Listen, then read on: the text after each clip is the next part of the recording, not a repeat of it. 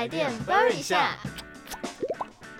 欢迎回来台电 burn 一下，我是 CC，我是 Alex。之前我们有聊到冷气要注意哪些小细节会更省电嘛？嗯，那今天呢，我们就是不仅限冷气，我们要扩张到整栋房子了。所以呢，就是一样帮大家整理几点需要留意的小细节。嗯哼，那首先呢，待机电力也是一个非常耗电的部分。根据工研院的统计啊，待机电力占了家庭用电的七点四趴。外出及长时间不使用的时候呢，要记得把插头拔掉。嗯，那像是关机还亮着小红灯的电器，有显示时间的微波炉，或是关掉电源荧幕还是会显示的洗衣机啊、嗯电脑或冷气等等，或是可以用遥控器开关电力的家电产品，都算是待机电力家电。嗯，其实说真的啊，像我们身边的朋友或者是家人都没有关掉待机电力的一个观念跟习惯。嗯，但其实大家如果长期不用，或者是在出门前关掉待机电力的话，就可以省下不少电啦。没错，那另外也要提醒大家，拔插头的时候也要注意一下下面几点。嗯像前面集数讲到电线的时候，有说到拔插头应该要手握插头的地方拔下，不要偷懒只拉电线。那如果直接拉扯电线的话，可能会造成电线内的铜线断裂，反而很容易会让电线受损，导致电线走火。嗯，那再来呢？第二点就是长时间或者是季节变换的时候，像是冷气插座啊这种插座，如果嗯、拔除没有要使用的话，因为那个插头或者是插座在空气当中附着灰尘之后呢，就会沾附一点水汽。那如果等到再通电的时候，就会形成一个回路，这个时候就很容易造成火花，影响我们的用电安全。那我们的建议呢，就是可以用塑胶材质的插座去封口。那还有呢，像有些人可能出门前觉得要拔掉待机电力的插头有点麻烦，嗯，那就可以选择有独立开关，还有过载自动断电的延长线。嗯，哎、e l i c 你家有没有一种东西是叫做双切开关？哎、有哎、我家的客厅跟主卧室都有，嗯，这是一个为了方便的一个开关设计。对，它确实是一个很方便的设计，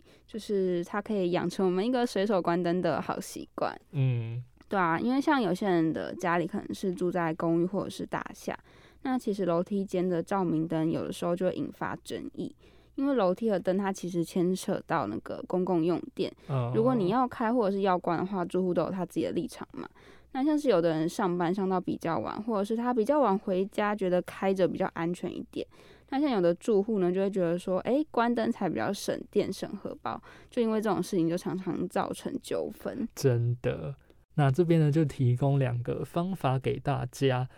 第一个呢，就是改装感应式的照明灯。那感应式照明灯呢，大部分是利用红外线去判断是不是有物体在移动。那当物体跟背景的温差比较大的时候，例如说像有人在走动的时候，感应灯就会亮。一段时间之后呢，它就会自动关灯，不需要手动开开关关，就可以同时兼顾安全与省电。那第二个方法呢，就是采用我们前面刚刚有聊到的双切开关，去控制同一盏楼梯灯，在楼上可以开或关，在楼下也可以开或关。嗯，这样方便需要使用的用户呢，就可以在自己的楼层关灯，然后也不用怕会摸黑跌倒，然后进屋前呢都可以随手关灯，帮自己和邻居省电。嗯哼。还有呢，像是大家现在开冷气了，嗯所以我们之前有提到，在开冷气的时候要注意的事情，还有一个细节要请大家也帮我们留意一下，就是平常白天呢、我们不在家里的时候，太阳从窗户照进来嘛，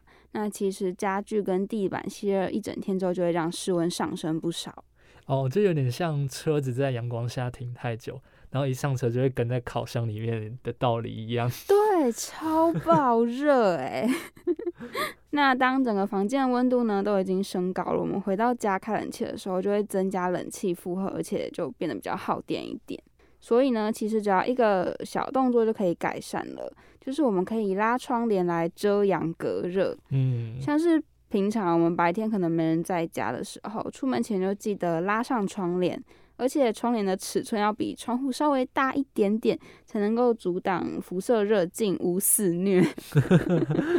那像家里有阳台啊，或是落地窗的人，在窗外挂竹帘的话，效果也会更好。嗯，那这是在老生常谈一下啦。冷气开二十六到二十八度，搭配电扇或循环扇就很凉了哦。嗯，那如果你是习惯长时间吹冷气的话，就建议使用变频而且能源效率一级的冷气。没错，那今天的台电啵一下呢，同样也帮大家整理了几个省电的小技巧，在这个热到不行的天气里面啊，用电量增加。那当然我们是能省则省嘛没。错，嗯，像是大家要记得出门前要关掉待机电力。随手关灯，以及白天不在家的时候，记得拉窗帘遮阳隔热。其实这些小动作都能够帮自己省荷包啦，也可以再帮自己的午餐加料。嗯，好，那最后呢，就是也欢迎大家追踪台电背下的粉砖，我是 C C，我是 Alex，拜拜拜